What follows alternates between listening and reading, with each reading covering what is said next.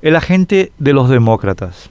El gobierno Cartes Abdo fue uno de los primeros en reconocer el cuestionado triunfo electoral del demócrata Joe Biden en Estados Unidos, a pesar del trato preferencial que había recibido del presidente Donald Trump, republicano, con las visitas de Mike Pompeo, secretario de Estado, de Ivanka Trump, hija y asesora del mandatario norteamericano.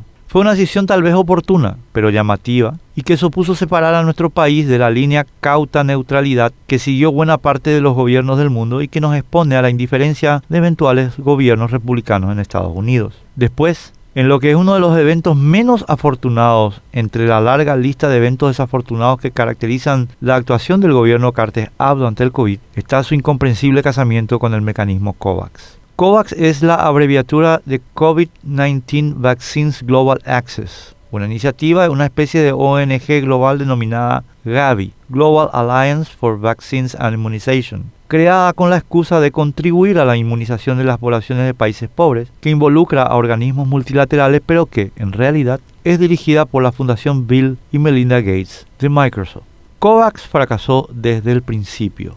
Para marzo de 2021 tenía que haber repartido más de 100 millones de vacunas contratadas con el mecanismo por mucho dinero. Al 11 de abril no habían entregado siquiera 39 millones de dosis. 106 países fueron defraudados. Bill Gates hizo un gran negocio con dinero público de muchos países. Contrató sin concurso ni licitación con laboratorios amigos millones de vacunas que ya hizo pagar y que esos laboratorios no entregaron. AstraZeneca, por ejemplo, que recibió un pedido de 90 millones de vacunas, aprovechando las enormes sumas de dinero que le fueron entregadas. Dinero público en muchos países, dinero de los pueblos. A pesar de que el fracaso se conocía desde hace un año, el gobierno Cartes Abdo se casó con COVAX. Creo que la explicación que aclara la situación es que lo hizo por complacer a gente del Departamento de Estado de Estados Unidos. En la línea requerida por Bill Gates, el gobierno Cartes Abdo pagó por adelantado 10 millones de dólares a COVAX, quedando una deuda de más de 38 millones de dólares por las vacunas de AstraZeneca.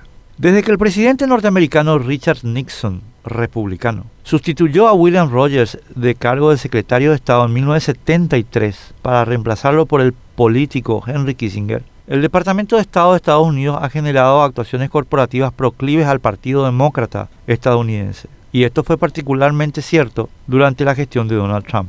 El vínculo de COVAX con el nuevo gobierno de Estados Unidos se confirma con la insólita decisión de Joe Biden de insistir con el mecanismo para su donación de vacunas a pesar del fracaso estrepitoso de la organización. Bill Gates apoyó a Biden en el último proceso electoral norteamericano Ebrio de alegría por el dudoso triunfo del ahora presidente, Gates escribió en su cuenta de Twitter, espero poder trabajar con la nueva administración en lograr poner la pandemia bajo control. Luego formó parte de los aportantes del comité de inauguración de Biden.